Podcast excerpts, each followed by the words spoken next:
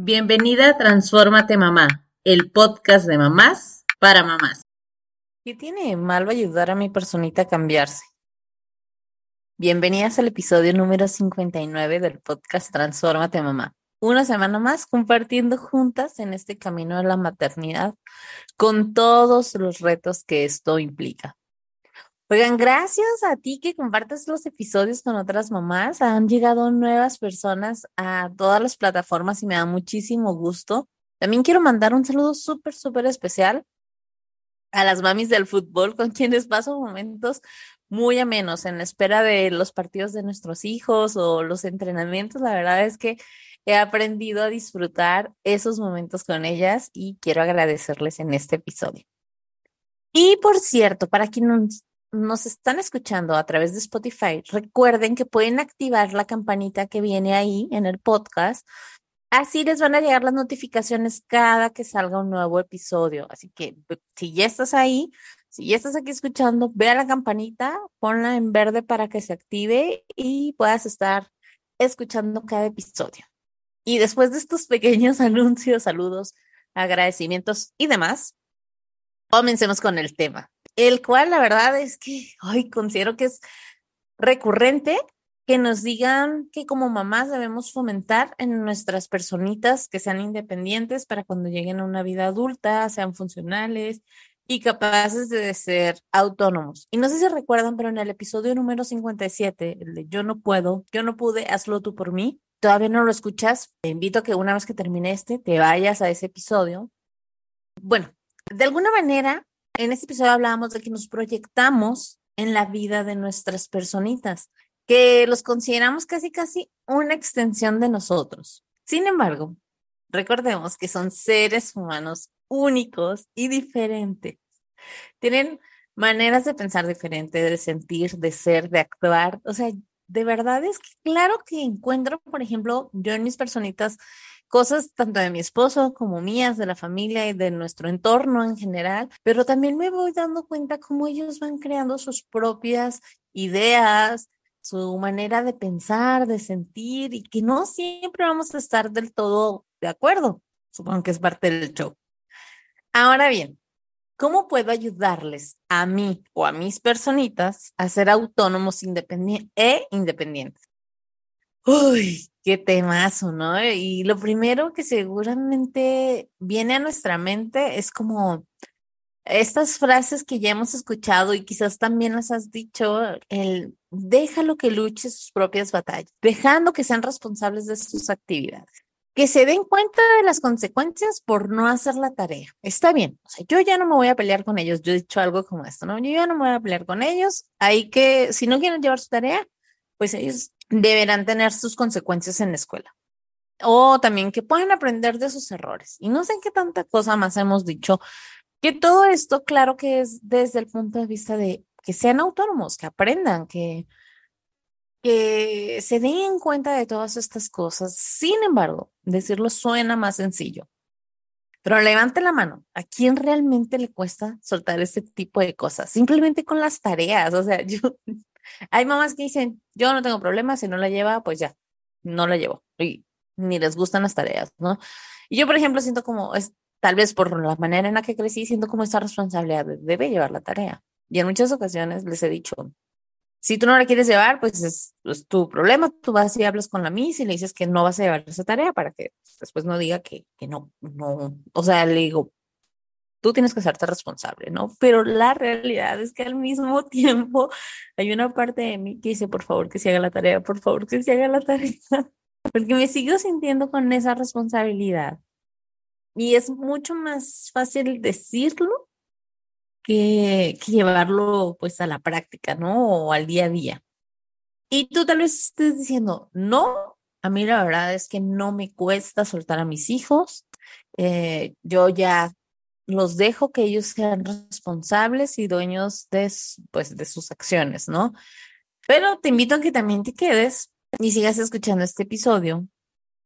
Porque fíjense, ya cuando estaba haciendo todo esto, el previo al grabar el episodio, me caché y me descubrí realizando varias acciones que no ayudan a fomentar la autonomía de mis personitas. Vaya, no quiere decir que todas las cosas aplicamos al 100% y bien, porque seguimos aprendiendo.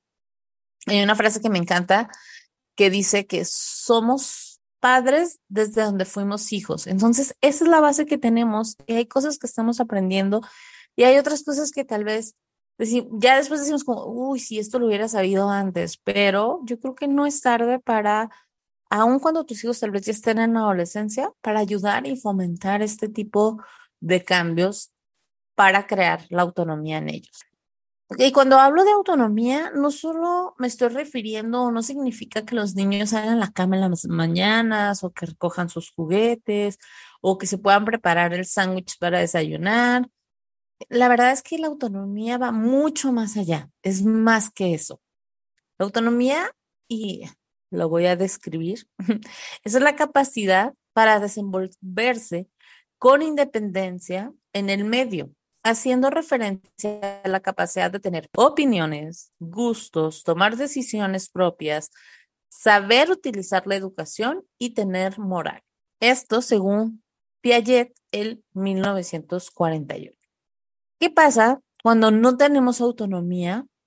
Pues nos convierte en alguien que continuamente debemos recibir órdenes para saber cómo comportarnos, que nos cuestan tomar una elección, y creo que esto también hasta nosotros como adultos nos va a ayudar si sentimos que a veces dejamos todo en manos de los demás, que nos cuesta tomar decisiones, esta incertidumbre, eh, que seguimos dependiendo de alguna manera de otras personas, de lo que piensen y digan otras personas.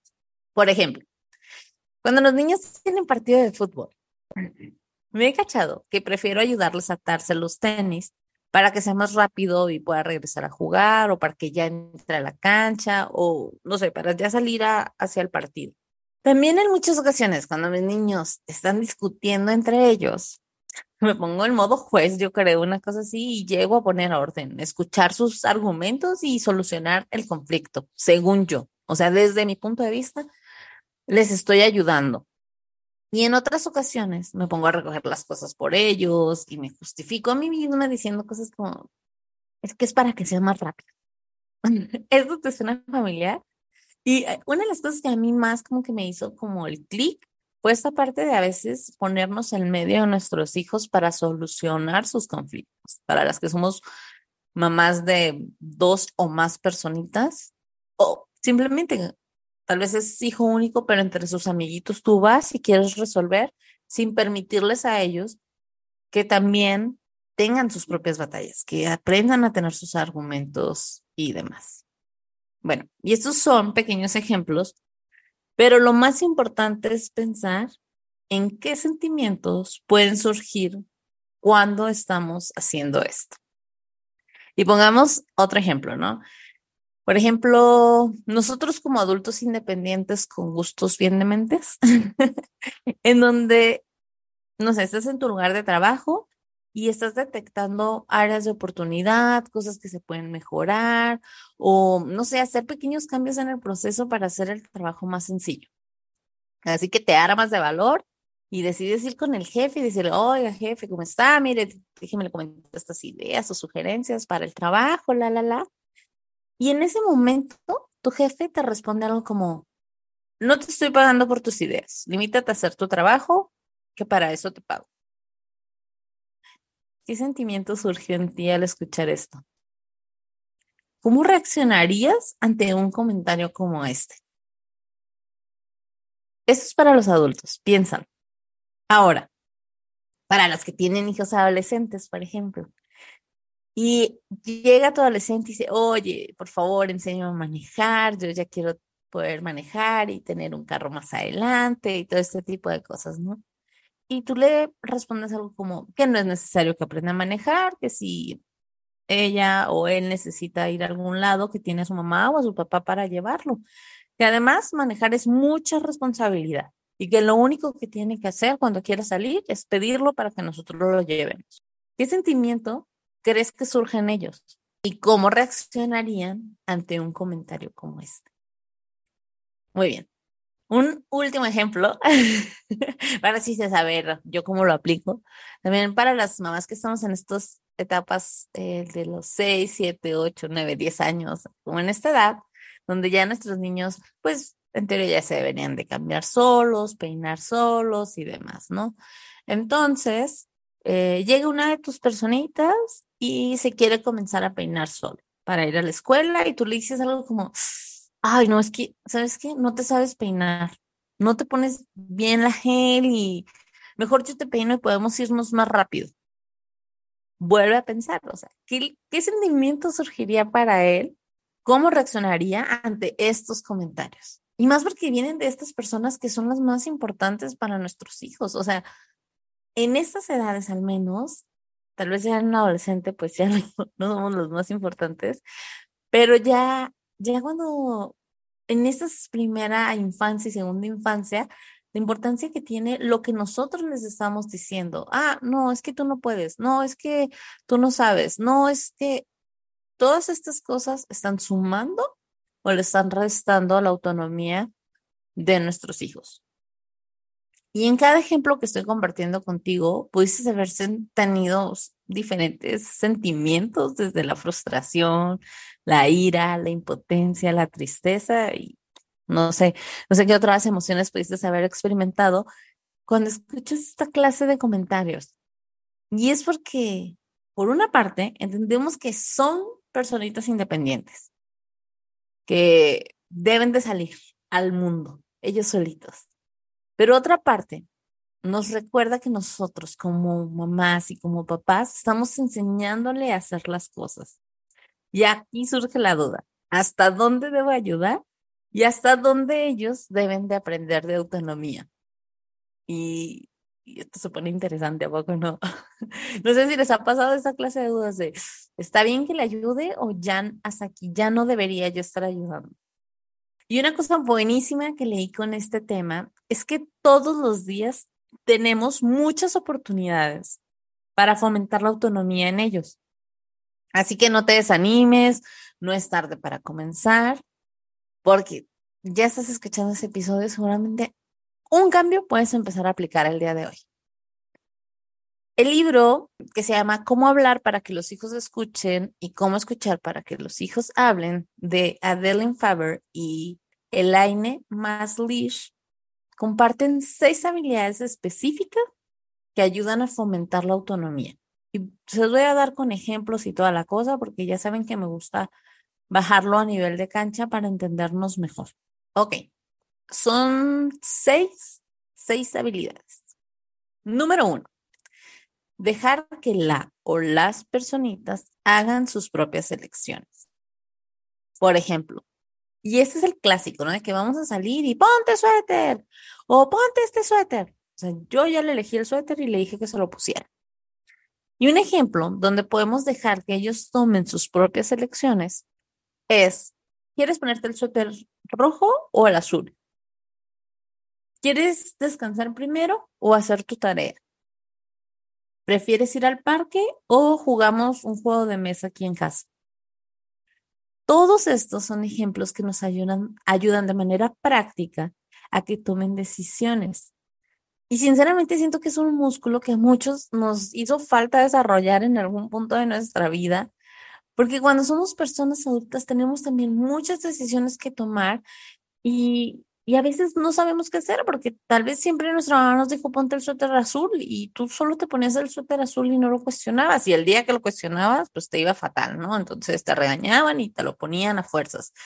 Y tal vez tú querías ponerte el suéter rojo. Entonces, cuando les damos estas opciones a nuestros hijos, los estamos enseñando desde cosas súper, súper sencillas a que vayan aprendiendo a elegir qué es mejor para ellos. No le estoy dando la opción de no te pongas suéter. ¿Te quieres llevar suéter o no te quieres llevar suéter?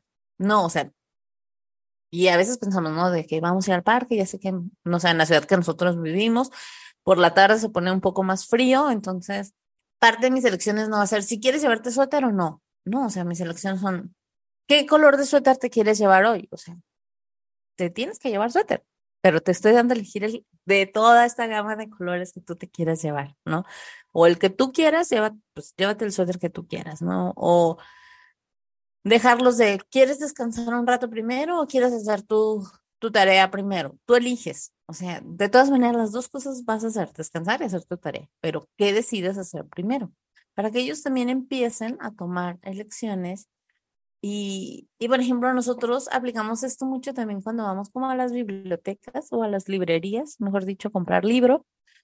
Nos dejamos que ellos exploren en la sección de niños y jóvenes y que elijan el libro que, que quieran. Eh, dejé de elegir el libro para ellos, de, ay, mira, este libro para leerlo. Ahora ellos ya van y van buscando temas y el que más les llama la atención, pues ese es el libro que se llevan, ¿no? Ay, perdón, ya me extendí muchísimo con esto. Número dos, demuestra respeto hacia los esfuerzos de tú o tus personitas. Por ejemplo, cuando los niños están aprendiendo a sujetarse a las agujetas y nosotros comentamos algo como, ¿por qué se está tardando tanto? O, o tal vez decimos como, mejor yo lo hago, porque esto es muy sencillo y no sé por qué tú tardas tanto haciéndolo. En este caso, no estamos mostrando algún tipo de respeto por el proceso de aprendizaje de nuestra personita. Y podríamos cambiar estos comentarios por algo como, sé que requiere mucho esfuerzo en tus dedos el atar las agujetas. Este, este simple cambio que le estamos haciendo, validando que está haciendo un esfuerzo que tal vez para nosotros es algo que ya hacemos de manera súper sencilla, pero él está en este proceso de aprendizaje, pues es importante que nosotros hagamos este tipo de comentarios eh, demostrando respeto hacia el esfuerzo que él está haciendo. Y tú tal vez en este punto puedas pensar, y siguiendo con el tema de las agujetas, es que en el día ando, en la mañana ando corriendo y él tarda muchísimo y la verdad es que mejor yo se las ato o le compro de velcro ya para irnos más rápido, ¿no? Aplicamos estos de repente las mamás. Y si es así, si crees que en las mañanas no te es posible eh, detenerte, dar este tiempo para que él haga este esfuerzo, mi sugerencia sería que comentaras algo como, sé que atar las agujetas es difícil, ¿te parece que te ayude en este momento y por la tarde ah, nos hacemos un espacio de tiempo para que practiques? ¿Eh? ¿Qué tal? Apliqué la de elecciones y la de que él tome una elección y que también pueda practicar. O sea, estoy validando que lo que está haciendo requiere mucho esfuerzo y que tal vez necesite más tiempo, pero si en este momento yo no le puedo dar ese tiempo, darle la opción de que en otro momento podemos sentarnos y practicarlo con él. Creo que es algo súper válido y que a veces en el día a día se nos va. O sea, a mí me ha pasado, se me van las cabras y fíjense, justo con el tema del peinado, yo siento que es algo que no les he soltado de todo, o cuando ellos salen peinados de ahí medios mal, yo, ay, no, ¿cómo se van a ir hacia la escuela? Y, a ver, déjame te paso el cepillito otra vez. y justo es eso.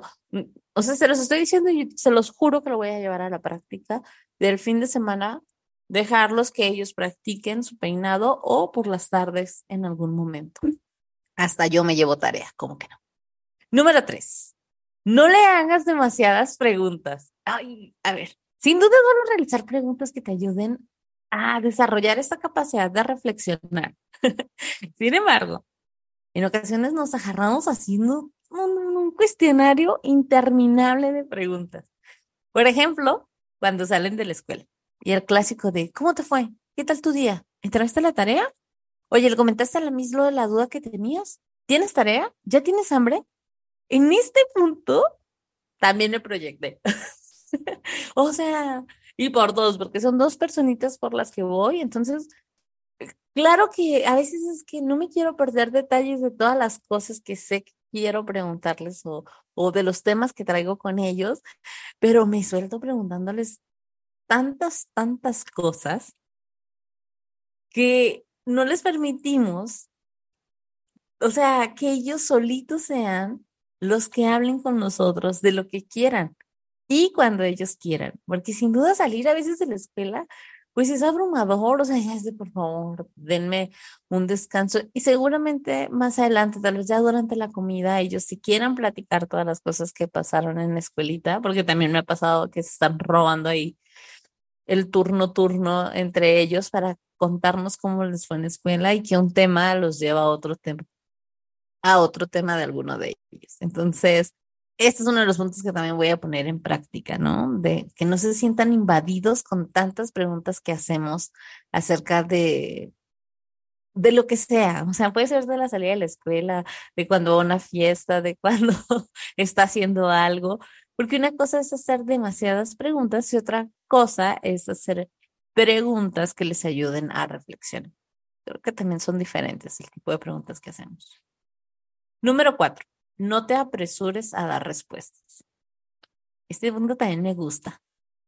Ya, o sea, ya, ya le estoy diciendo las que siento que tengo que ponerle ojo, pero en esta siento que poco a poco la he ido trabajando, he ido trabajando para evitar apresurarme a tener todas las respuestas. Porque siendo sinceras, pues nadie, o sea, no tenemos todas las respuestas para las preguntas de nuestros hijos, ni somos un sabelo todo. Bueno, tal vez alguien sí lo sea, pero aún así, no sé si les ha pasado que, no sé, tu hijo se agarra y te pregunta, tu personita te pregunta como, ¿por qué el cielo es azul? Y tú respondes acá de, hombre, esto, esto sí me la sé, dices, ¿no? Esta pregunta sí, ah, no, pues mira, hijo, tiene que ver con la luz del sol y cuando atraviesa la atmósfera y eso afecta la forma en la que la percibimos los gases y lo vemos azul, pero pues no es azul y la, la, la, la, la. Y aquí la idea sería que nosotros más bien le ayudemos a reflexionar y podemos responder algo como, ah, mira, qué interesante tu pregunta ¿Por qué crees tú que el cielo es azul?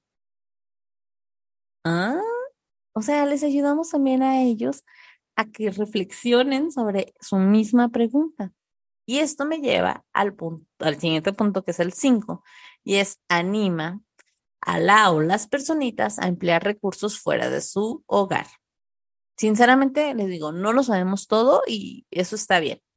Y en este punto retomamos el ejemplo anterior donde podemos sugerirle buscar algún libro para que los dos aprendamos juntos de por qué el cielo es azul, o hablar con tu amiga científica para que nos explique, o buscar un video, o vamos a preguntarle a la Miss, o vamos a una biblioteca, no sé cómo, y digo, y esto es del cielo es azul, pero tal vez está haciendo otras preguntas de por qué los perros deben comer tantas veces al día Ah, bueno, pues, ¿qué te parece si hablamos con el veterinario para que nos explique? O cómo es la mejor manera que puedo cuidar a mi mascota, ¿no? Entonces ahí vas con el veterinario, porque no necesariamente tenemos que tener todas las respuestas aquí. Y ellos también deben de saber que existen más personas y recursos fuera de su casa, de su hogar, para encontrar las respuestas a estas preguntas. Entonces, aparte, estamos como expandiendo el mundo de posibilidades para él, de saber que hay más personas que tienen otra información que nos pueden ayudar. Número seis, no les quites la esperanza. Es que no se trata de proteger a las personitas de las decepciones y tampoco de quitarles la oportunidad de experimentar por ellos mismos, de errar y aprender. Animarlos y festejar sus logros es de gran ayuda. Ser bordistas está genial para nuestros hijos. La verdad es que creo que es parte como, como de nuestras actividades del día a día. Y, pero tampoco se vale quitarle la, la, la esperanza, ¿no? Imagínate que tu hijo llega y te dice, ay, yo quiero ser cantante. Y tú, ay, con esa voz que tienes. O sea, perdón, imagínate. Y tal vez alguien si le dieron ese tipo de respuestas o, uy, no, pues si sigues cantando así, no vas a poder ser cantante.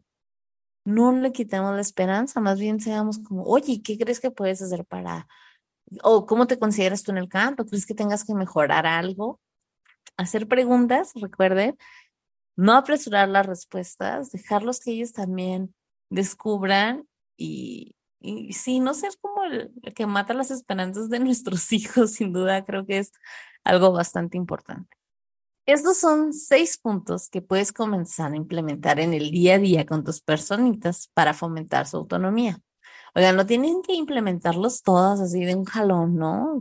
Tal vez digas, siento que, por ejemplo, yo les digo, yo me caché aquí en dos que digo, mm, creo que puedo seguir trabajando en ellas para mejorar este, el tema de la autonomía con mis niños, con mis personitas, pero no quiere decir que todo lo estemos haciendo mal Este, hay cosas que digo, ah, mira, esto ya lo estoy haciendo y tal vez esto me falta reforzarle, pero eso también es parte de, de este aprendizaje.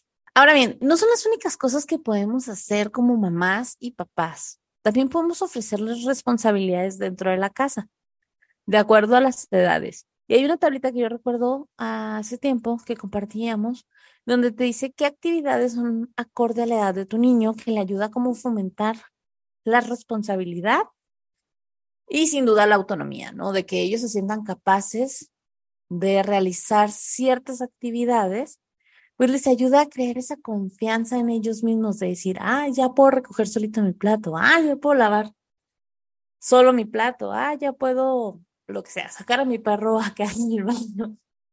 Como estas pequeñas cosas que al final le van a fomentar la confianza. También otra cosa es permitirles que tengan sus propios gustos, ya sea en ropa, música, libros, etcétera. Y es que a veces cuando, no sé si les pasa, pero vamos de compras con los hijos la ropa y luego, no, no, mira este pantalón, o mira este short. Y tal vez él quiere puros pants o de X manera cómo vestir. Y nosotros somos de que, ay, no, ¿cómo se va a poner eso? Ay, no, que no, eso, eso no está bien. Y empezamos como ahí a cuartar y no permitirles que ellos vayan explorando y decidan cuál es su estilo, sus gustos, eh, el tipo de lectura que les gusta, de música.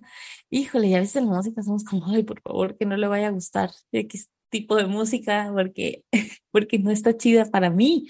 Pero recordemos, o sea, una cosa somos nosotros y otra cosa son ellos. Están en todo su derecho a explorar. Otro punto que podemos hacer es permitirles que ellos formen parte activa de los planes familiares. Por ejemplo, dándoles oportunidad a que expresen sus ideas y sean realmente una parte activa cuando estamos haciendo el plan del fin de semana o de las vacaciones. Dejarlos elegir, oigan, prefieren que, no sé, ya los papás, normalmente previo a hablarlo con los hijos, o al menos aquí en casa sí lo hacemos, ¿no? Antes de hablarlo ya con con los niños, pues obviamente mi esposo y yo ya tenemos el presupuesto, ya sabemos a dónde queremos o qué opciones tenemos de dónde viajar y ya decimos como, oigan, ¿qué les parece mejor? ¿Este lugar o este lugar? Y les mostramos fotos. Y ya, miren, en este eh, tiene estas ventajas, pero en este otro tiene estas otras. Entonces, que ellos también sean, ya, ya les estamos dando oportunidad de ser parte del plan.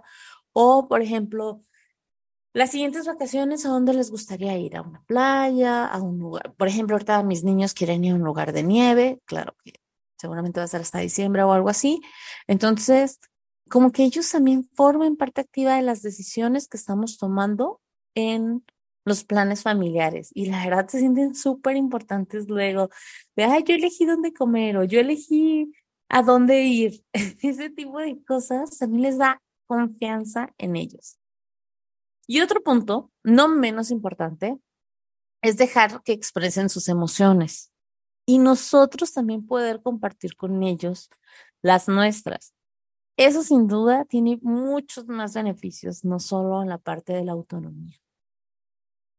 Sé que comenzar con esto puede generar algo de, emociones, inquietud, eh, ay, no sé, y que terminemos involucrándonos al final en las actividades de los niños, ¿no? Ya que fomentar esto de la autonomía puede ser bastante complicado el llevarlo a la práctica.